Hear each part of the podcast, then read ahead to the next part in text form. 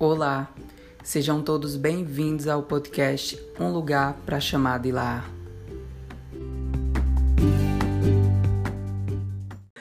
Olá, pessoal, sejam bem-vindos a mais um episódio do podcast Um Lugar para Chamar de Lar. Meu nome é Pedro Henrique.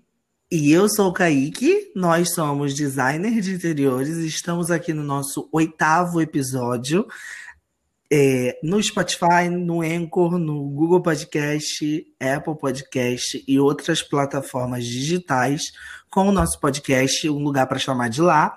E essa semana a gente vai falar sobre um tema super descontraído e legal, que são as histórias de casa. A gente pretende fazer disso um quadro, né? E essa é a nossa parte 1. Um que é a nossa casa como espaço de geração de memórias, de recordações, sejam elas boas ou sejam elas muito ruins.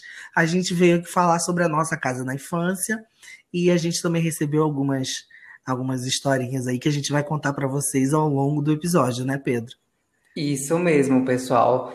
E já que lembrando, a gente tem um Instagram chamado arroba então se você não segue, vai lá nos acompanhar, porque a gente sempre está postando material bem bacana e interagindo com todos vocês. Tá bom? Então é isso, gente. O tema de hoje é esse aí que o Kaique acabou de falar. A gente tem muita história de casa. Eu já tô rindo aqui, porque assim, quando eu lembro de certas situações que eu passei na minha vida em casa, é só pra rir, entendeu? é, eu, eu também tô rindo já, assim, eu quero antes é, dizer que muitas situações que a gente vai contar não são muito engraçadas é, visando a questão social, né, do que a gente viveu, porque a gente, assim, a gente não era rico, né, a gente, por muitos momentos das nossas vidas, a gente passou por dificuldades, então a gente ri hoje porque tudo que a gente passou naquele momento era muito triste, mas hoje a gente ter superado tudo isso é motivo de alegria, sim. Então a gente vai, vai contar é, coisas que, que são não são tão legais se a gente olhar de um ponto de vista social, mas que são muito, muito, fizeram muito parte da nossa história e moldaram quem a gente é hoje, né? E o que, que você lembra assim da infância? O primeiro momento assim de infância primeiro, primeiro, assim, que, que você acha que é o mais Não. antigo? Tá, então, amigo, assim, né? Relacionando a casa em si, eu acredito que a primeira memória que eu tenho é de quando eu era mais novo e que sempre que chovia tinha uma bendita goteira no corredor da minha casa, que era assim, um alagamento. Então, todas, toda chuva era uma festa, porque, tipo, eu e minha irmã mais nova, assim, ela, a gente tem dois anos de diferença, então a nossa infância foi junto. A gente brincava junto desde sempre. E aí a gente ficava um arrastando o outro na água e brincava, enfim, era essa alegria toda, mas assim, pra gente aquilo era um momento de felicidade, não era nem tanto é, uma tristeza por estar chovendo dentro de casa, porque eu achava tudo, entendeu? Ela achava tudo e a gente super brincava.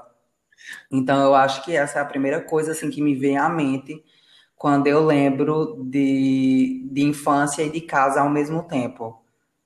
Uhum. É, a minha primeira lembrança, assim, a, a, eu, eu, é, é uma lembrança que eu não sei se é verdade ou se o meu cérebro inventou isso, mas é chuva, né? Chuva também. Eu não sei se estava sem luz ou estava sem água. Eu só sei que a minha avó, minha mãe, estava pegando água da chuva para fazer arroz. É a coisa mais antiga que eu consigo lembrar. É isso. Ah, só que eu não consigo explicar por que, que ela estava pegando água da chuva. Eu, só que eu, eu, eu tenho na minha cabeça que não tinha luz, mas por que, que não tinha água? E, e, essa é a minha lembrança assim mais remota sim, com relação sim. à minha infância era isso de minha mãe e minha avó pegando água da chuva para fazer arroz. Nossa, mas tipo, tem muita gente mesmo que fala muito que a água da chuva é saudável e tal e usa para comida. Assim, aqui no Nordeste a gente tem muito essa mania de captação de água de chuva, entendeu? Não só pelos motivos de seca, né?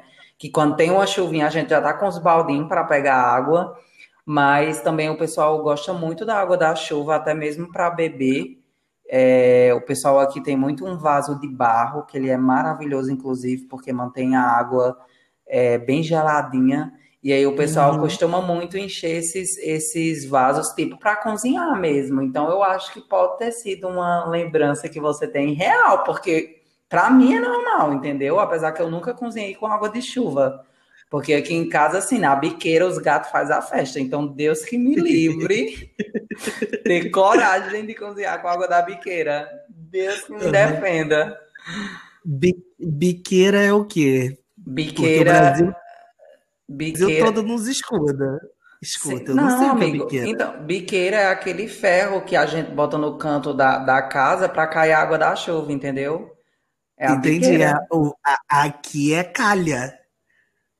O nome Ca... disso é calha. Calha, isso. C-A-L-H-A, calha. Não, aqui ou é bica ou biqueira. Não, bica, por exemplo, onde eu morava no Espírito Santo, aqui no Rio, nem todo mundo fala muito isso, não. Mas hum. bica é a torneira. Torneira de tanque é bica. Nossa. Torneira de. É, é. Eu não sabia o que é biqueira. é sério. Não, mas aqui é biqueira, ou então na bica. Pega ali água na biqueira. Ou então, tipo, pega água na bica. Ou era bica ou biqueira. A biqueira era tipo diminutivo da bica. Não, não, não, não, não. Aqui não. Aqui é calha. Aqui que eu falo no Rio é calha. Sim. E bica lá em, no Espírito Santo é, é torneira. E biqueira? Biqueira não sei o que é. não sei o que é biqueira, nunca ouvi. Pois é, pois arrasou. Aqui é a biqueira. Então, por exemplo, quando chove, casa biqueira. Então, biqueira é aquele ferro que fica captando a água da chuva e levando ele num percursozinho até cair na rua, enfim. Sim, sim. E você, você falou de filtro de barro, eu lembrei que na, na eu morava, assim, meus pais é, são separados, e tinha a casa da minha avó materna, a casa da, da minha avó paterna, tinha a casa eh, do meu pai e a casa da, da minha mãe. Então era essa, essa zona, né, na minha cabeça. O tempo todo, casa de um, casa de outro, eu não tinha um, um, local fixo de moradia. Eu achava super legal isso, ter várias casas e cada hora tá num lugar diferente. E na casa da minha tia, que é a casa da minha avó paterna, tinha esse filtro. É, até, tipo, a minha adolescência ainda tinha esse filtro. Só que eles acabaram com o filtro porque encontraram uma uma lesma entrando no começo do filtro, assim, graças a Deus, foi logo no comecinho, não tava bem lá embaixo, senão tinha bebido todo mundo, tinha bebido água de lesma. Mas até minha adolescência tinha esse filtro e a água realmente era maravilhosa. Não, tu sabe que o filtrozinho de barro foi eleito no mundo um dos que mais tornava a água é, ai meu Deus, potável, né? potável. né? Tipo, que limpa a água. Ele tem vários estudos sobre o filtro de barro e eu morro de orgulho, porque assim, aqui no Nordeste é comum quase todas as casas ter. Hoje em dia, nem tanto, assim, no, na, na, assim, no lado das pessoas mais modernas, como eu, por exemplo. Aqui em casa não tem um, um filtro de barro, até porque demora muito para fazer o tipo para filtrar, filtrar a água, entendeu? Lá na minha avó eu lembro que ela enchia de manhã, quando era de tardezinha, assim, no final da tarde, é que tava cheio o filtro. Então, assim, é muito demorado, né? Porque ele faz aquele processo todo ali dentro e demora um pouco. Mas nossa, eu não tenho muita lembrança em relação minha, aliás, minha lembrança é em relação à água. Tudo que envolve água é a minha infância, porque assim, lá em casa quando chovia era um alagamento, começando daí. Uhum. Tipo assim, e era por fase, entendeu? Chovia, era o alagamento, e aí eu, minha irmã, pegava o, o rodo, ia ter que limpar a casa, tipo assim. E lá em casa, assim, as casas aqui no Nordeste, eles botam a porta no centro. Então, por exemplo, quem tá lá na, na rua, se vê a porta da frente, consegue ver até lá no quintal. Porque todas as portas são centrais, entendeu? Eu não entendo, gente, essa lógica. Eu fico para morrer quando eu, quando eu vou lá em casa, que até hoje lá em casa ainda é assim. As portas são no centro. Inclusive, minha mãe odeia. Minha mãe diz assim: como é que a pessoa faz uma casa e bota todas as portas para quem tá lá na rua, consegue ver quem tá lá no quintal, consegue ver quase o outro lado? É o conceito bem... de ventilação cruzada. Nossa. É o conceito de ventilação cruzada. Não, mas amigo, o problema é que quando inundava, começava a água lá da sala, da... na verdade assim, vinha da rua a água, vinha aquela cachoeira, aí vinha, subia na, na calçada, entrava na sala, da sala saía passando para todos os ambientes, então ficava uma cascatazinha. Passava pela entrada da sala, da segunda sala, da cozinha, da área de serviço para cair no quintal entendeu? Entendi. Então, entendi. tipo, nossa senhora. Todas uma... as casas são assim? Todas quase, as casas, quase, quase todas, todas, né? Quase todas. É porque assim, antigamente devia construir todas assim, né? Mas é, esse conceito deve ter sido sido perdido, né? Então as casas Sim. mais recentes, né? Mas as mais antigas. Nossa, 90% das casas é assim, de colocar a porta central aqui no interior, pelo menos no estado que eu nasci, que é no Rio Grande do Norte. Aqui na Paraíba eu já sinto uma leve diferença. Aqui não tem muito esse costume, mas no Rio Grande do Norte é tudo que há, uma casa com porta no centro, desde a da frente até do último ambiente. Outra uhum. coisa, outra coisa também que eu lembro, que lá em casa Deixa eu ver se ainda tem. Não, não tem, porque forrou, porque antes era na telha. Só que, tipo assim, era de colocar uma luminária, uma tubular entre dois ambientes para iluminar os dois. Dava tanta briga lá em casa, porque era o seguinte: a luz da sala, quando ligava, acendia a luz do quarto. Então, por exemplo, era o quebra-pau quando começava alguém a acender luz lá em casa. Porque, tipo, às vezes eu acendia a luz da sala, acordava as meninas no quarto. Gente, essa é uma mega lembrança que eu tenho, viu? Porque todo, todo dia tinha alguma briga. Porque as, teve um tempo que eu estudava em outro estado e eu tinha que acordar tipo 5 horas da manhã para ir, para me arrumar para ir para a escola, né? E aí sempre era uma viagem. Daí, lá na cidade que eu moro, era muito escuro ainda, de 5 horas da manhã. E eu tinha que ligar a luz da sala, da cozinha, só que a sala a primeira sala dividiu o quarto da minha irmã. A da cozinha dividiu o quarto. dividiu com o quarto da minha outra irmã. Então, tipo assim, saí acordando todo mundo, entendeu? Nossa senhora. Uhum, entendi. Nossa, devia ser a confusão. A, a, minha história de inundação é na casa da minha avó, é da minha avó paterna, era em cima, ela morava em cima da casa da. Era uma casa de dois andares, a casa dela em cima da minha tia embaixo. E tava chovendo muito, só que a, a, calha dela, no caso, né, vinha de fora e o cano passava por dentro da cozinha dela e jogava água para casa de baixo, para o ralo da casa de baixo. Só que se, se a, a calha entupiu, eu não sei o que, que houve, o que aconteceu, eu sei que começou a molhar tudo e pingar na casa de baixo. Eu lembro que de madrugada ela quebrando o cano inundou a casa dela inteira. Daqui a pouco inundou a casa toda de baixo e salva o computador e tira a mesa. e tirar tudo. Minhas tias, elas sempre foram senhoras, assim. São senhoras, né? Mas quando eu era adolescente, é criança, elas já eram senhoras. E minha avó também. Então, é, era eu secando pano três horas da manhã, secando pano, torcendo pano em balde. A minha essa pior história de inundação foi essa. Mas eu, eu lembro de é, pouca coisa, porque, como eu falei, eu morei em, em, em lugares diferentes, é, é, casas diferentes. Quando eu vim para o Rio de Janeiro, a gente veio para uma casa, assim, barra pesada de verdade. Veio eu, minha mãe e meu padrasto e era é, para um bairro na zona oeste do Rio de Janeiro, distante de tudo, as ruas de barro, assim, todo sonho do Rio de Janeiro, Cristo Redentor e, e Pão de Açúcar, quando eu desci do carro, fez assim, ó, vral, não é que caiu por terra. E a gente chegou, a casa era sinistra mesmo. Ó, tanto que a gente chegou, a gente veio de carro, e eu não lembro se não tinha dinheiro, alguma coisa assim. Mas eu lembro que a vizinha tinha uma criação, primeiro dia, tinha uma criação de galinha.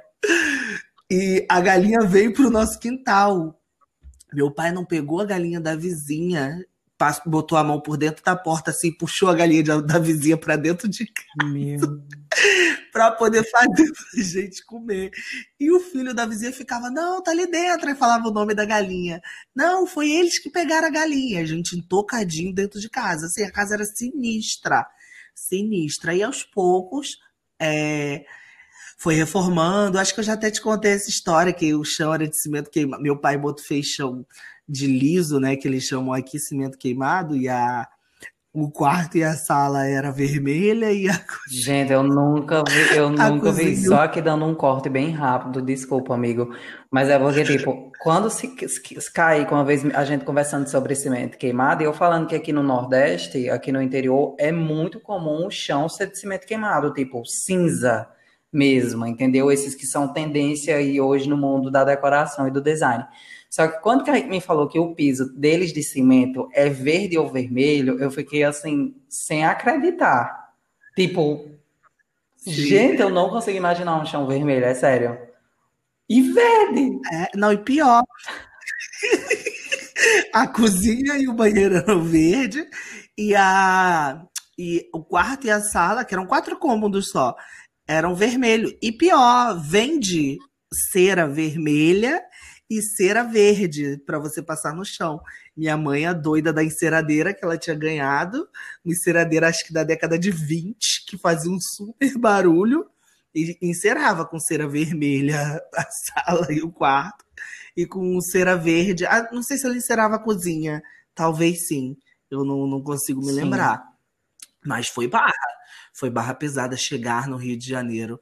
E a gente ficou nessa casa e muitas coisas aconteceram, a gente voltou depois e já morei num bar, dentro de um bar. A minha mãe e meu pai tinham um bar, morou eu e a minha irmã e ele, a gente morou dentro do bar, assim, de noite era a nossa casa, de dia era o trabalho deles. Nossa. E é, era sinistro acordar de manhã e levantar a porta do bar para poder ir para a escola. Pá, rapaz. Era, era... Não, eu só imagino briga de bar, porque aqui é o quebra-pau, assim, bar. E, então, assim, a, assim, aqui em casa, os barzinhos que tem que é dentro de casa, é cada briga, sabe? Parece assim, que quanto menor o bar, mais gritaria e briga é, entendeu? Era de muita, mas muita raça de briga. Tinha um valão que corria do outro lado, já jogaram pessoas dentro do valão, em briga de bar. Era desse jeito. Assim, então, para mim, é, é, o, o, conceito de casa era muito confuso, sempre foi muito confuso, só se, só se concretizou a partir do momento em que eu fui morar sozinho e, e pelo fato de eu estar construindo minha própria casa. Então, eu consigo hoje sentir um, um, uma afeição pela Sim. casa, mas eu nunca então, tive. Eu acho, eu tive, acho que isso tive. tem muito a ver com questões sociais, financeiras que vêm da nossa família, né? Por exemplo, eu também, igual você, eu nunca tive esse pensamento sobre casa mais puxado para essa questão ergonômica, sentimental, porque, tipo assim, eu na minha infância eu não tive isso, na minha adolescência eu não tive isso. Eu sempre vi a casa como lugar que você dorme, que é um lugar que você guarda suas coisas e que é aquilo, entendeu? Tipo, uma coisa, gente, que eu odiava que meu pai falava sempre e isso ele sabe, se um dia ele ouvir esse episódio, é quando minha mãe falava assim: ai, eu vou comprar alguma coisa aqui para casa, um móvel, alguma coisa. Aí meu pai já falava: pra que tá luxando? Pra que tá gastando dinheiro com luxo? E não sei o que, e não sei o que. Uhum. E tipo assim, pra ele tudo tava bom, entendeu? Pra ele tudo tava maravilhoso. E que quando a mãe queria mudar alguma coisa lá em casa era porque queria luxar, entendeu? Só que não é. Só que. Uhum. E sempre eu fui ouvindo isso e eu ficava pensando sobre isso, eu dizia, poxa, então quer dizer que a gente não pode ter uma coisa melhor na nossa casa porque a gente precisa se contentar com o que tem, sabe? Eu ficava pensando, para mim a casa não tinha significado algum, a verdade é essa, tanto é que quando eu era mais novo, eu não entendia porque tipo a casa dos meus amigos às vezes era tão arrumada e a minha nem tanto. E só depois que eu comecei a estudar design de interiores, que eu comecei a pesquisar mais sobre casa, sobre questões psicológicas, né, sobre questões emotivas, sobre a influência da cor, enfim, sobre tudo isso que a gente vê na faculdade e fora dela, foi que eu fui entender que as pessoas ainda são muito leigas em relação ao, ao design de interiores, sabe? Tanto é que eu tive que super fazer uma explicação e uma apresentação do que é minha profissão para os meus pais, porque eles não têm essa noção, principalmente meu pai. Tanto é que hoje ele já não tem mais esse pensamento de que colocar alguma coisa em casa é um luxo. Até porque eu já fiz questão de desmistificar isso, que não tem nada a ver. Hoje em dia você pode sim hum. e deve arrumar sua casa para que fique o melhor, o mais perfeito possível para você viver ali com gosto, em harmonia, que aquilo vai até contribuir com a sua saúde, entendeu? Então, é bem isso mesmo. Eu acho que essa questão do que a gente falou mais atrás tem a ver com a nossa criação, entendeu? É, a gente tem uma criação, talvez você, eu também, de estar tá mudando de casa e você não consegue uhum. meio que é, fazer raízes no lugar, entendeu? Tipo, não é aquela pessoa que cresceu desde novinha numa casa e até hoje os pais delas moram lá e ela fez aquela marquinha da altura da criança crescendo na parede que a gente vê nos filmes, coisa que a gente nunca fez, entendeu? Que para nós a casa não era isso.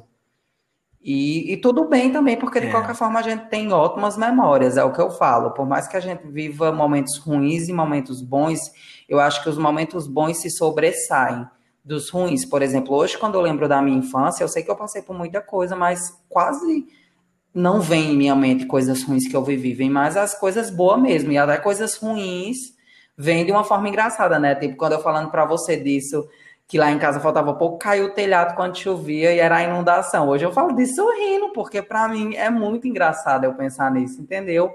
Por mais que na época era péssimo, eu ia dormir com medo, achando, meu Deus do céu, se acontecer alguma coisa. Mas enfim, nunca aconteceu. E eu tô aqui hoje, estou pleníssimo aqui hoje falando com vocês, então tá tudo perfeito. Não, e, e tipo, outra é. memória que eu tenho de casa, que essa para mim é o ápice, assim é que eu morava de frente a um cemitério. Gente, Ai, eu tinha muito medo, é sério, tipo assim, de frente ao cemitério. Aí ficavam minha irmã, minhas irmãs mais velhas, que eu tenho irmã bem mais velha do que eu, ficava inventando história, dizendo que de madrugada passava as almas para sair do cemitério. Nossa, eu tinha muito medo, é sério. Não, e aí, melhorando ainda mais, entre minha casa e o cemitério, tem a festa de setembro, que é uma festa da data comemorativa da minha cidade, simplesmente o parque ia para lá. Então, o parque ficava de frente à minha casa e a vista da, da roda gigante era o quê? O cemitério. Ai, gente, não, juro. Mentira. Não.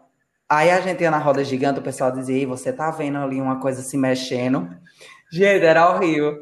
Não e, de, não, e detalhe, simplesmente eu ficava fazendo plantão no portão lá de casa na época do parque, porque eu, os homens que trabalhavam lá no, na, na, montagem vinham pedir água, às vezes pedia, perguntavam se não tinha alguma coisa para comer. E o que eu fazia era o escambo, era a troca de, de ingresso por algo comida. Eu juro, eu, eu, eu ostentava nessa época. Eu, criança, já era bom assim de negócio. Eu, criança, vinha o cara dizia, olha, se você me der uma garrafa d'água, se você arrumar aí para mim, eu te dou 10 ingressos. Que na época chamava cortesia, né? Ingresso era quem pagava, cortesia era tipo uhum. para eles dar mesmo. E nossa, eu ostentava no parque, é sério. Então, gente, eu tenho muito medo de morte. Eu acho que se eu morasse em frente ao cemitério, eu teria só lembranças péssimas. Eu acho. Nossa, eu tenho muito medo, muito hum. medo, muito medo. Pra você ter ideia, eu fui a cemitério a primeira vez já com 23, 24 anos. Eu nunca tinha ido ao cemitério. Nunca. Eu tenho muito medo, meu Deus Não, do céu. Meu filho, assim, eu tinha medo quando eu era mais novinho, entendeu? Quando era nessa época aí que eu disse que minha irmã assustava. Mas quando eu fui fazendo tipo 12, uhum. 13, você sabe qual é a minha trajetória com o cemitério. Primeiramente, que assim, quando eu, sei, quando, eu, quando eu tinha tipo 12, 13 anos, é, eu era literalmente um menininho de rua, porque eu passava o dia brincando com meus amigos na rua. Então, tipo assim, a gente brincava de polícia e ladrão, que é uma brincadeira que uns são polícia, outros são ladrão, e aí tem que se pegar e, enfim, prendeu o, a polícia prendeu o ladrão. Início dessa brincadeira, a gente pulava pelo muro do cemitério, se escondia atrás da, das. Da, da... Juro! Juro! Meu Deus! Amigo, juro por Deus. Hoje em dia eu fico pensando e fico só assim, meu Deus, como é que, que eu era assim, sabe? Tipo, como é que eu tinha essa coragem de, de pular no cemitério. E detalhe, não, e detalhe, meus pais nem sonham, viu? Porque eu lembro que quando era dia de finados, além da trajetória de um time que eu passei vendendo vela, é. tipo assim.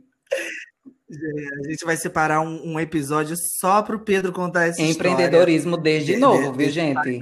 Empreendedorismo. Era, do, era 12 caixas de vela que eu vendia por, por cada dia de final. Gente, é sério, é sério. Ai, mas eu amava, gente. Assim, desde novinho eu gostei de ganhar meu dinheiro. Já trabalhei em é, fábrica é, então, de, de é. fazer rodo, de fazer vassoura. Já trabalhei vendendo din, já trabalhei fazendo Isso. vela. E tamo aí. Amigo, desculpa, desculpa só te interromper, mas eu acho super importante é, frisar isso. Isso te moldou, entendeu? Tudo que você fez lá atrás, a gente conversa muito e fala, não, o que a gente, a gente, eu e o Pedro, a gente tem isso muito igual, e eu e o Pedro, a gente tem isso muito igual.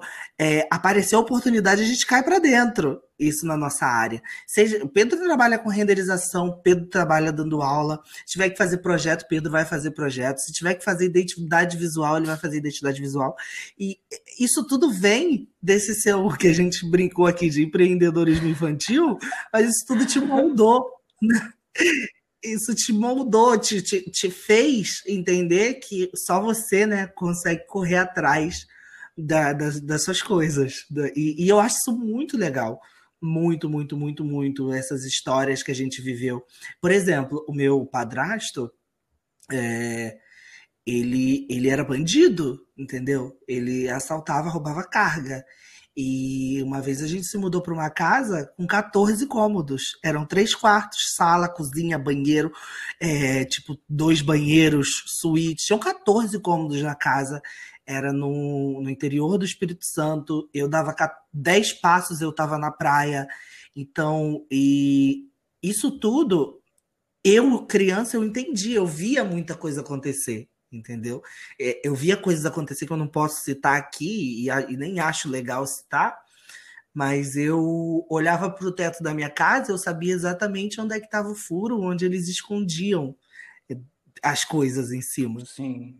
E isso moldou meu caráter, entendeu? Eu vi a mudança dele transitar da, da, de, desse mundo do crime para um outro, graças a Deus. Eu vi essa transição e, tipo assim, é, hoje em dia a gente me chama minha mãe até de bibi perigosa. Porque a minha mãe era, não era dama do tráfico igual era a Bibi. Mas a minha mãe adorava. Eu lembro da minha mãe em baile, assim, saindo para baile e tal. A gente tinha tudo, todo amor possível, tudo, tudo que você possa imaginar. Mas tinha esse outro lado. E, e isso me moldou. Hoje eu, eu consigo, além de enxergar que existe um abismo social que leva as pessoas a isso. Não estou justificando, mas esse abismo existe, né? Onde as pessoas elas são jogadas ali para dentro pela própria sociedade por questões políticas, sociológicas, elas são jogadas e consigo entender que existe a mudança, né? Hoje em dia ele trabalha com é, legalmente, graças a Deus, ele pagou pelas coisas que ele fez, né? Ele foi foi preso ele foi preso, tal, cumpriu a sentença.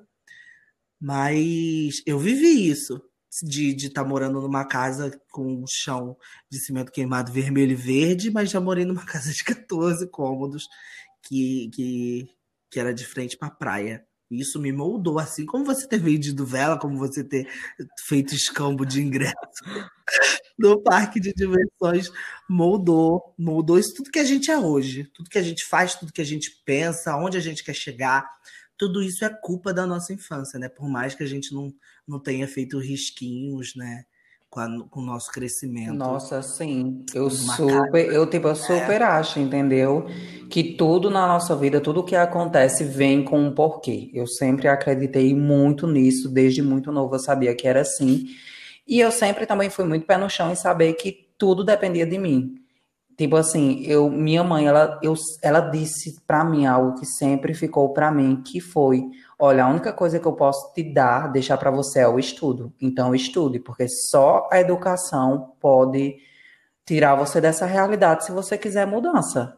Tipo, desde sempre. Sua mãe era professora, sim, né? Minha, É. Sua mãe é professora? Minha mãe é professora, ela ensinou por mais de 25 anos. E, tipo assim, isso ficou muito para mim, entendeu? Porque, nossa senhora, você, tipo, na minha realidade que eu cresci, eu não tenho mais nenhum amigo de infância vivo. Todos estão mortos porque foram por um caminho e eu fui pelo outro. E é muito triste falar isso, sabe? Você, tipo, eu não tenho nenhum amigo mais assim de infância mesmo, esses que eu brincava, inclusive, quando eu falei que eu brincava de polícia e ladrão, quando eu era mais novinho no cemitério, desses não tenho mais nenhum amigo aqui com a gente mais, porque todos seguiram um caminho e eu segui outro, entendeu? E é muito chocante isso, porque já entra toda uma questão social, entendeu? Porque eu cresci com eles e eu sei muito bem que eles, tipo, não é uma questão de escolha, gente. Ninguém escolhe o campo. Tipo assim, eu sei que tem, claro, exceções de pessoas que escolhem, mas tem muitas que não, que é a única opção que elas têm na vida delas, entendeu? Então, nossa, tudo isso que aconteceu comigo hoje faz eu ter uma visão tão diferente, sabe? De ver algumas coisas acontecendo e o pessoal com 10 esperando na mão julgando, só que eu sei que não é assim, entendeu?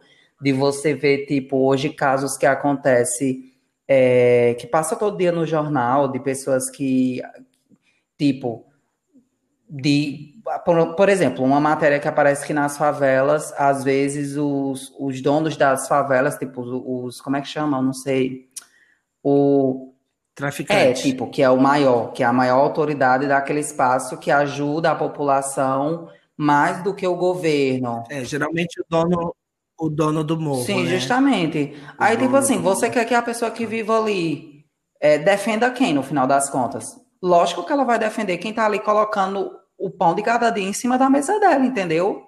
Então, assim, a gente não pode só achar uma coisa errada do ponto de vista do seu umbigo e pronto, entendeu? Eu acho que tudo tem dois lados, tudo é uma questão de interpretação. A gente vive numa sociedade extremamente desigual, entendeu? Ninguém escolhe muitas vezes ir pelo caminho errado, às vezes é a única opção que aquela pessoa tem. Graças a Deus eu tive uma família humilde, mas que nunca me deixou faltar nada, né? E, tipo assim, eu só tenho lembranças boas, eu só tenho do que agradecer, e eu acho que isso, no final das contas, que importa, né? Exatamente, exatamente. A gente precisou entrar nesse assunto. A gente sempre vai cavando, né? Aqui no podcast, a gente entra no assunto e vai cavando, cavando, cavando. Mas isso é super importante, isso faz parte da nossa história. É levar, cavar, cavar os assuntos, sair de, sair de um ponto que é a nossa profissão, casa, lar, infância, e a gente tem que entrar no assunto social, porque esse, essa é a nossa missão. Então, aí, voltando aqui para o nosso assunto de casa, é, passou uma coisa aqui pela minha cabeça, uma ideia, é que o que, que você reproduziria, assim, da sua, de algo que tinha na sua casa na infância, é, que você gostaria de ter, por exemplo, hoje, na... igual você falou do filtro de barro, né, que é uma coisa que a gente tinha na nossa infância, mas que não tem mais hoje. E me deu super vontade de comprar um filtro de barro. Acabando pode a gravação aqui, eu vou pesquisar, porque é, é algo que tinha na minha infância. O que, que você é, gostaria de reproduzir que tinha na sua casa de infância? Por exemplo, a minha, a minha é a minha avó, depois da sala dela, tinha um, um corredor onde ela tinha tipo uma biblioteca né? Não era a biblioteca com espaço para sentar, nem nada. Era um corredor que tinha uma estante enorme, tinham vários livros, é aquela enciclopédia Barça, é Barça, eu acho, aquelas enciclopédias vermelhas, Nossa, né? O nosso Google, o nosso Google da década de 90. Eu acho que eu gostaria de ter na minha casa é, um espaço para isso, para livros, que eu não tenho. Eu não leio livro físico já há uns quatro anos, depois que eu comprei o Kindle. Então, eu não tenho livro fixo, é, físico, não compro livro físico, mas eu gostaria de ter uma, uma estante enorme com, com uma biblioteca. Eu acho que eu acho super chique. Nossa, sim. Então, da minha infância, o que eu mais amava, assim, que eu super queria ter em casa, que assim, gente, em casa de rico tem piscina, em casa de pobre tem tanque. Lá na minha casa tinha três tanques. Você quer ostentação? Era dois tanques na área externa e um tanque no, no banheiro. Era como se fosse uma banheira, tipo, o luxo. Super tomava banho dentro do tanque, me achando, menina. Mas quando chegava meu pai ou minha mãe, que me via dentro do tanque, Era a briga. Nossa, mas eu lembro que, tipo assim, agora deixando de brincadeira, lá na minha casa tinha um tanque que era muito grande. É sério, eu acho que é maior do que essas piscinas que tem hoje, essas que vendem, que é essas tipo azulzinha, é, da, daquela marca, como é o nome? Ugly. Ugly. Mor. Ugly ou. Ah, aqui tem é, bastante é, uh -huh. dessa e tem da Mor também. Nossa, era muito maior, entendeu? Eu acho que tinha uns 3,5 por 2, assim, metros, entendeu? Então era muito grande. Eu lembro que quando saía minha mãe para trabalhar e meu pai, chamava três, quatro amigos, a vizinha, todo mundo ia para lá, fazia a festa, entendeu? Era a pulpare, de verdade, era a pulpare. Então, assim, algo que eu super queria ter na minha casa e que eu penso muito em futuramente, claro que colocar uma piscina, né, gente? Não fazer um tanque. Porque o tanque, na verdade, é para acúmulo de água, né? E não para lazer, tomar banho, enfim. E, nossa, é isso. Eu super queria uma piscina aqui em casa. E se Deus quiser, eu ainda vou colocar. Não, eu, não, eu nunca tive piscina. Piscina. Aquela de azulejo, né? Fixa, não. Sempre era, sempre era a piscina de ferro que a gente passava horas montando, horas enchendo, tomava banho duas horas e a piscina estava suja. Aí tinha que tacar ali cloro. Nossa, era sim. sempre isso. Gente, nessa semana nós recebemos vários áudios de algum de vocês falando sobre essa questão da casa, sobre como eram as memórias e as lembranças que essas pessoas desenvolveram em suas casas nesse período da infância, né? Então a gente vai colocar agora para tocar aqui para vocês ouvirem algumas das mensagens que a gente recebeu, tá bom? A minha casa na infância, ela tinha um papel de parede na sala que fazia alusão à cachoeira e muitos móveis de vime. Hoje eu coloco na minha área externa esses móveis porque me traz uma memória afetiva da minha época de, de criança. E a minha casa era um lugar muito acolhedor, cheio de gente, é, muitas festas, Natal, Réveillon, aniversário. Então são lembranças assim, até hoje eu passo em frente à casa e me vem essa memória. Nossa, é muito bacana quando a gente tem algum mobiliário ou alguma peça na nossa casa que traz uma lembrança muito viva, né, para nossa mente. Não é sempre que isso acontece, tem que ser realmente algo assim muito especial e eu senti no que você foi falando que é muito importante para você, né? Tudo isso na sua casa, todas essas peças que talvez vieram da casa de familiares, enfim, que isso traz recordações de festas e nossa, isso é muito bom. Eu acho que design é isso, decoração é isso, é muito mais do que estética, é significado. E esse seu caso, esse áudio que você mandou, para mim se encaixa perfeitamente nisso. E no lance da, do móvel, né, do mobiliário, tá aí até hoje. É algo que fazia parte da infância dela e tá presente até hoje. Gente, a gente vai ouvir o próximo áudio agora. Tá bom? Que é de uma história super. Esse eu já ouvi, Pedro. É uma história super engraçada e que pode ter, pode ter resultado numa surra aí, que eu tenho certeza que se eu tivesse feito isso, a minha mãe com certeza tinha me batido. Vamos lá pro áudio. Então, eu morava em uma casa mista. Era uma parte de madeira e a outra parte era de material. E não sei se vocês sabem aqueles nuggets que passam no sapato para invernizar o sapato, para dar brilho eu encontrei um nuggete no meio das coisas dos meus pais. E o que, que, veio na minha cabeça na hora que eu vi aquele nuggete? Vou desenhar com nuggete. O que, que eu fiz? Na fachada da casa, desenhei bonequinhos de palito e flores com nuggete enormes na fachada da casa. e, gente, eu era pobre, bem pobre, a gente não tinha dinheiro para pintar aquilo. Aquilo ficou lá para sempre. Enfim, a gente se mudou de casa, a pessoa comprou a casa com aqueles desenhos, tá? Ai, deixei minha marca registrada, né? Artista desde nova. Pedro, eu mandei aí para você é, o que, que é esse nuggete que ela tá falando, que é aquele negócio de engraxar sapato. Nossa. É uma coisa pastosa pastosa preta. Eu só imagino que se eu faço isso, a minha mãe pega aqui atrás do meu pescoço, mas ela ia, ia tirar, não ia ficar para sempre, não, que a minha mãe ia arrancar com a minha fuça, assim, ó, arrastando de um lado pro outro. Nossa senhora. Não, engraçado que ela foi falando, e aqui a gente tem muito costume de se ver um, um cimento fresco, alguma coisa, ir lá e desenhar, botar a data Ou fazer algum desenhozinho. Eu só lembrei disso, porque quando eu era pequena eu não podia ver um cimento, não. Lá em casa, quando eu. lá em casa, eu não podia ver um cimento fresco. Tipo assim, lá em casa, quando fazia os tanques, que ficava o cimento fresco, meu pai dizia: não encoste. Eu pegava um palito de dente mesmo. Ia lá com um palitinho e começava a desenhar. Fazia desenho de boneco, de animal, o ano. Eu tenho certeza que lá em casa, no tanque, que tem lá no muro, ainda tem até hoje, a data, um monte de coisa que eu anotava. Botava Pedro, botava meu nome Pedro, artista, não sei o quê, fingindo que estava botando um autógrafo. Registrado do cimento, viu? Nossa senhora, isso é muito algo que eu faria quando eu era criança. Então eu super te entendo, Ana, super compreendo essa sua atitude de ter pegado esse produto aí e ter pintado. Porque assim, né?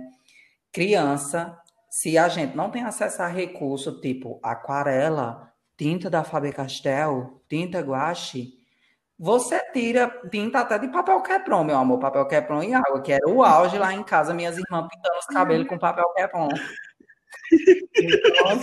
Sim, e é, é, a versão do artista. É a versão nossa, do artista, exatamente. Nossa, sim. Nossa, muito legal, sério. Eu também, eu amei, era super algo que eu faria também. Mas é assim que eu terminasse, né? A surra vem. A surra vem com certeza. Antes de apanhar, meu filho, eu já corria pro quarto e me trancava. Ou então me deitava e fingia que tava dormindo, porque aí mãe dizia assim: vai bater no menino dormindo? Ai, Jesus. Vamos para o nosso próximo e último áudio. Esse, esse eu não ouvi, não. Vamos lá. Então, eu tenho um episódio da minha infância que eu guardo com muito carinho e alegria, que é de quando eu brincava com os barros da olaria que tinha. É, a gente fazia escorregador no barro, acabava caindo em cima da esteira é, brincava muito, fazia muitas peças com barro, é, panelinha, copinho, tudo. E depois eu sempre terminava falando que aquele barro era a coisa mais refrescante do mundo. Como eu me recordo muito bem dessa época, foi muito gostoso. Eu só consegui lembrar do comercial. Lembra do comercial da Omo? Que as crianças se jogavam e se sujavam Gente, é a coisa mais refrescante do mundo, gente. Eu só imagino que era o barro grudado na roupa dela e ela chegando em casa toda suja. Meu Deus do céu. Gente, tadinha dessa. Nossa. Nossa, mas é muito bom brincar com barro, com argila. Gente, eu sempre pendi para esse lado de arte, de educação. Então, eu sempre, desde criança, gostava de fazer arte. Inclusive, super brincava com terra lá no, no quintal lá da minha casa, que aqui a gente chama de muro, tá, gente? Então, vocês com certeza já ouviram falar no muro hoje. Então, muro é o mesmo que quintal, tá bom? Então, lá no muro era a areazinha do quintal da minha casa. E aí eu pegava, molhava e fingia que estava fazendo comida, fazia cada bife de terra. Ai, meu Deus do céu. Ei, não, eu só lembro de uma vez que eu coloquei o bife bem bonitinho no prato. Fui lá, minha, pra, fui lá dentro de casa, mostrei assim pra minha mãe e disse: Mãe, olha aqui esse bifezinho que eu fiz. Morto de orgulho. E uma vez eu fingi que era um cocô e joguei na minha irmã. Gente, eu era muito ruim, é sério. Mas eu amava essas brincadeiras. Nossa, não dá nem para imaginar. Você hoje você, Pedro, hoje, designer de interiores, professor, Nossa, fazendo sim. essas atrofilias. Ai, gente, eu fui uma criança muito, muito danada, sério. Eu era muito. Assim, todos os meus professores, eu acho que hoje se surpreendem quando vê eu numa posição de professor. Porque, tipo, eu sempre fui muito estudioso de tomar frente de tudo na escola. Mas eu era muito danado, é sério. Eu acho que não tinha uma semana que eu não ia na direção, assim, gente, eu não falo isso com orgulho, não. Mas é, eu era muito assim. Hoje não, hoje eu sou mais tranquilo, sou mais calmo. Eu tô me formando em artes. Eu fui dar aula na escola e misericórdia, tinha umas crianças que eu ficava, Jesus, coita, eu tô pagando por cada milésimo de segundo o que eu fiz com os meus professores. É sério, gente. Me perdoe, é... meus professores que estiverem ouvindo isso, porque eu sei que eu não fui uma boa criança.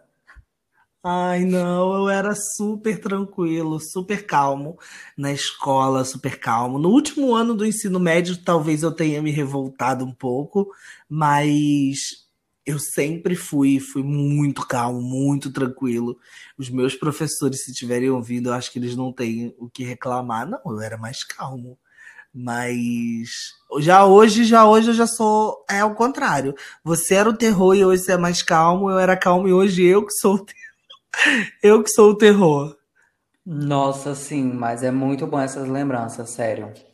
Muito bom mesmo relembrar esse tipo de coisa. Eu acho que a casa é um espaço mesmo da gente gravar assim, na nossa cabeça muita coisa da nossa vida, né? Não é à toa que tem uma matéria que eu li que a gente passa cerca de 80% da nossa vida dentro de casa, uma coisa assim. E é muito verdade isso.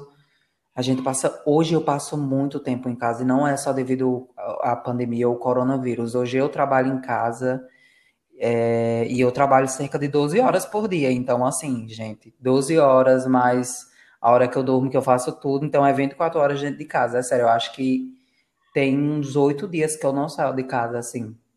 Que eu não saio, que eu tô direto. Então, Poxa, a maioria das minhas memórias atuais são dentro de casa, de coisas que acontecem aqui. Então, sei lá, daqui a 15, 10 anos, eu vou lembrar muito dos momentos que eu passei aqui, sabe? Do que eu tô fazendo aqui hoje. Por exemplo, daqui a 10 anos, quando eu imaginar como foi ter criado esse podcast, vai ser uma lembrança da minha casa, porque eu gravo na minha casa, começou na minha casa, quando eu e Kaique começou a conversar sobre, foi durante uma pandemia que a gente estava em quarentena, então estava em casa, então, assim, a casa é um lugar muito propício para a gente construir memória.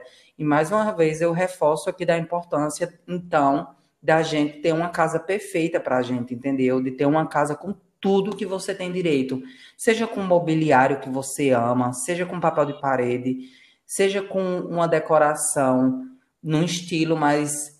É, como é que eu posso dizer? Num estilo mais forte que não tenha muito a ver com as pessoas que falam mal, sabe? Tipo, a casa tem que ser você, tem que ser sua personalidade, tem que ser o que você gosta com sua cara, e é isso, sabe? Sem levar em consideração o que as outras pessoas vão falar, porque afinal de contas, aquele espaço é seu, você que vive ali, então não deixe que outras pessoas queiram tomar a frente de coisas que só cabe a você e não a elas. Então é isso, façam a casa de vocês um espaço de construção de memórias, porque lá na frente vocês vão ver que vale super a pena. É, exatamente.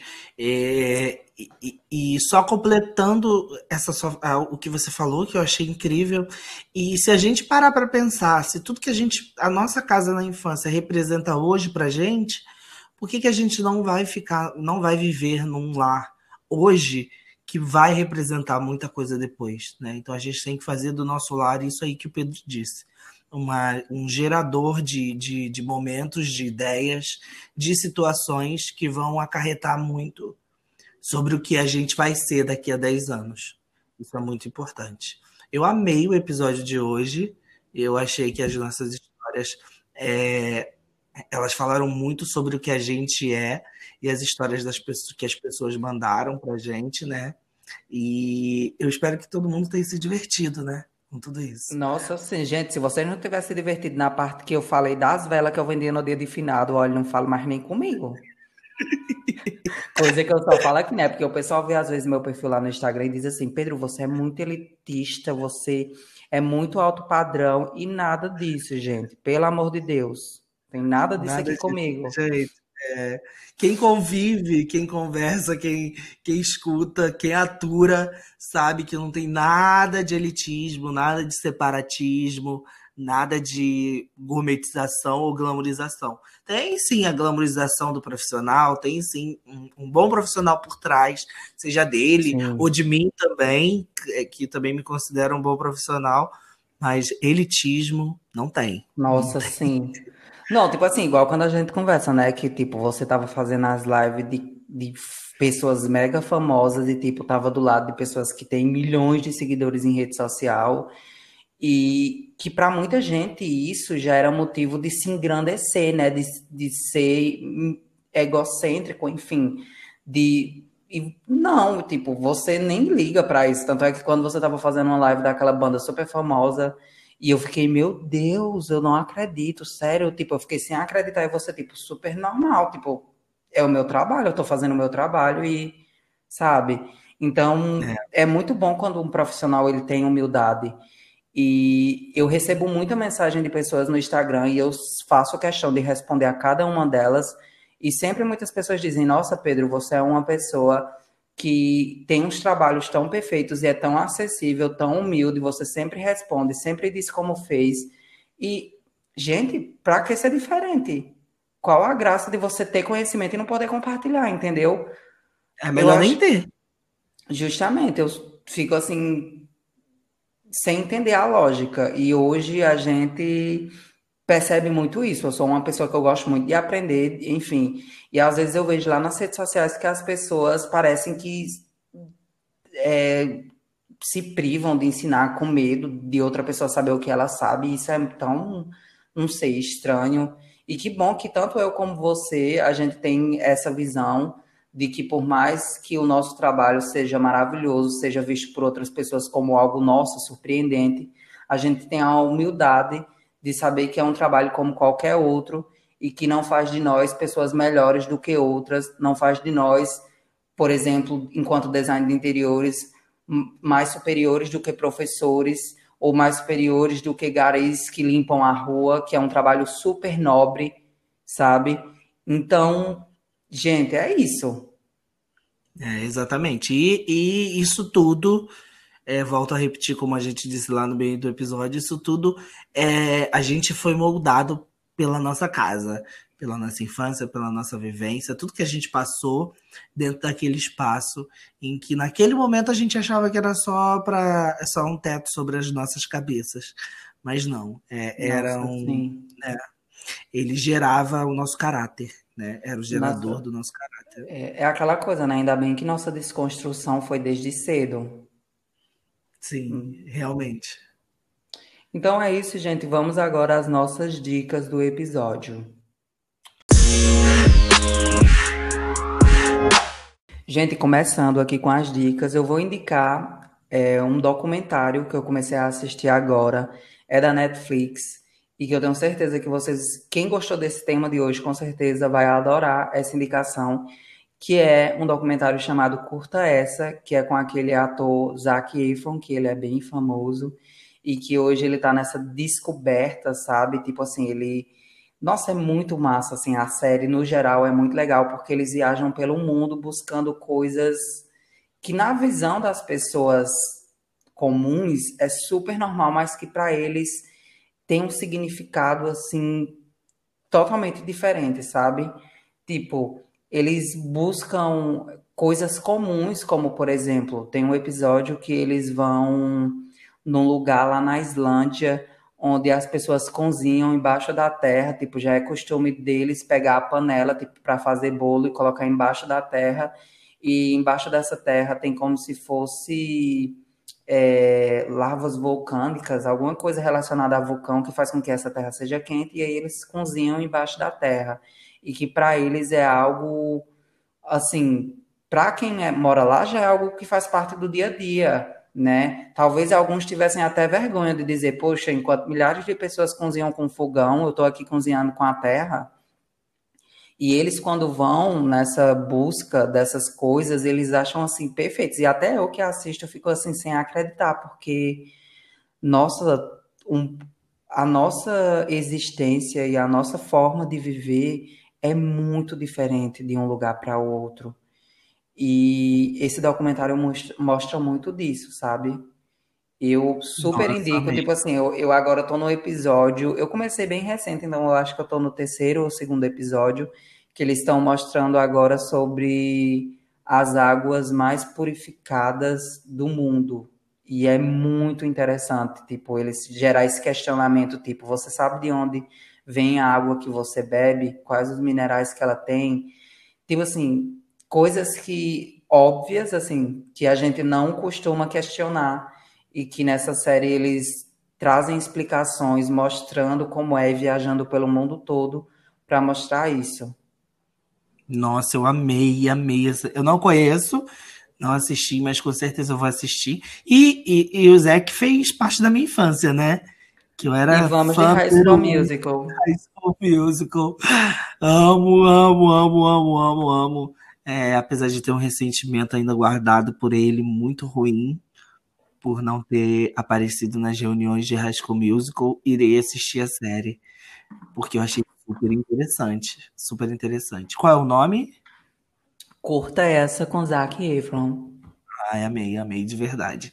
Gente, então, a minha indicação, ela também é uma série da Netflix, tá? É uma série que eu gosto muito, muito, eu já devo ter dito para algumas pessoas. Estreou agora a quarta temporada e eu sou fã número um por vários motivos. Um, a questão. Eu tô indicando essa série até porque a gente falou sobre isso, da questão social. Dois, é uma série brasileira que começou com pouquíssimo investimento e se tornou a série brasileira mais popular da Netflix. E três, a cenografia da série é simplesmente perfeita. E quem me conhece sabe que eu sou apaixonado. E eu- essa semana eu revi as três primeiras temporadas para poder assistir a quarta temporada. E a série se chama 3%. É um 3 com símbolo de porcentagem. É simplesmente incrível. Incrível, incrível, incrível. Basicamente, é um Brasil distópico que é dividido entre duas classes. O continente, que são as pessoas que não têm nenhum recurso de semente, de água e de nada para que a vida aconteça de forma abundante. E do outro lado, o Mar Alto, onde tudo é riqueza, tudo é em abundância, tudo acontece de forma linda. E todo ano, o jovem que possui 20 anos de idade faz um processo seletivo, basicamente parecido com o nosso Enem, um processo seletivo, e somente 3% desses participantes vão para esse outro lugar chamado Mar Alto. Então, assim, e muita coisa em volta da, da- do enredo ali. É, tem uma, um grupo que se opõe a esse outro, a esse processo, a esse mar alto. E assim, a série é incrível, fala muito sobre as diferenças sociais. É, se vocês prestarem atenção onde as pessoas moram quando elas estão no continente e onde elas moram, as residências dessas pessoas lá no Mar Alto, você consegue, através do design é, daquela- da, da casa, né? Consegue enxergar essa diferença social muito forte. Então, essa série, para mim, ela, além de todos os motivos que eu disse, é, ela representa muito isso. E, e eu fico até fico pensando se esse, esse Brasil distópico que é contado na série é tão parecido com o Brasil que existe hoje, o que, que será que nos espera em, em realmente um Brasil distópico? É meio, meio confuso entender isso, mas, mas essa é a minha indicação. Nossa, adorei. Eu já assisti 3%. Arrasou que saiu a quarta temporada, não sabia. Eu acho que eu parei no início da terceira, não me lembro. Mas eu também adorei, achei assim a produção maravilhosa, por ser uma série brasileira, que a gente não é tão acostumado a ver produção brasileira na Netflix, mas 3% realmente se sobressai, assim, perto de várias outras séries, é uma produção que traz muito do que é o Brasil, assim. Enquanto você tava falando aqui, né, eu tava aqui só falando, só aqui com minha cabeça, tipo, super concordando, porque é tipo que é o Brasil mesmo, entendeu? É uma representação cinematográfica do Brasil atual que a gente vive, que é essa diferença social gritante entre duas classes, que é a classe dominante e a classe pobre e trabalhadora que somos nós. E não é à toa que o Brasil é um país que concentra um número de bilionários bem limitado e que são pessoas que dominam aí uma fortuna que daria para alimentar e sustentar, sabe, quase, sei lá, um terço ou até metade da população brasileira que hoje vive em situações é, vulneráveis, sabe? E nossa, quando você assiste muito a série é muito chocante, na verdade, porque é muito o que a gente vive, gente. É assim, não sei, sabe? Eu acho é muito é triste e é bom, né? Porque é bom porque você tá assistindo ali uma série, tá acompanhando a história deles, mas é triste porque você no que vai assistindo, você vai percebendo que é algo que você talvez viva no seu dia a dia e que você passe por isso, né? Porque envolve toda uma questão social, é, uma questão racial também. Enfim, é algo Sim. bem bem real mesmo. Então, eu super aplaudo a produção da Netflix de 3%, porque assim, tá perfeito. É, exatamente. E é algo que não deveria acontecer, né? Porque a série em um Brasil distópico, algo que está muito à frente, mas a gente acaba sentindo que está aqui do nosso lado todos os dias, né? Nossa. Eu acho que esse é o impacto, o impacto maior da série é, é esse. Então essa é a minha indicação. Espero que vocês tenham gostado. Espero que vocês tenham gostado também do episódio de hoje, tá? Ele já tá chegando ao fim, infelizmente. É, antes de acabar, eu quero lembrar vocês que siga a gente nas nossas redes sociais, arroba no Instagram, tá bom? Lá você encontra as nossas redes sociais pessoais, além de postagens sobre os episódios, pedindo a opinião de vocês, e todo esse momento de indicação a gente coloca bem, tá? Tem nosso filtro, e no mais eu acho que é isso. É isso mesmo, gente. Pelo amor de Deus, vão lá no nosso Instagram jogar um engajamento, entendeu? Porque a gente precisa saber o que vocês estão achando, indicação de tema. Não tenham vergonha de falar, pode se sentir à vontade para dizer o que vocês quiserem. Claro que não chegue xingando, falando coisa assim pesada pra gente, não, porque aqui a gente só quer leveza, entendeu? Quer ouvir vocês da melhor forma possível. Então é isso, siga a gente, arroba podcast, lá a gente posta tanta coisa, tem tanta coisa legal, tem uns templates que vocês podem baixar, compartilhar no perfil de vocês e marcar a gente. Tem o filtro maravilhoso que Kaique desenvolveu, inclusive quem precisar de filtro, Kaique pode ser contratado para fazer, entendeu?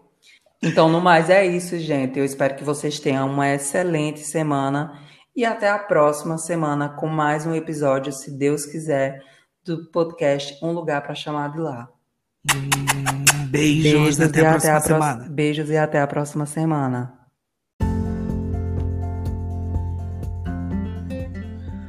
Você ouviu o podcast Um Lugar para Chamar de Lá. Siga-nos nas redes sociais, arroba seu lá podcast no Instagram. Até a próxima semana.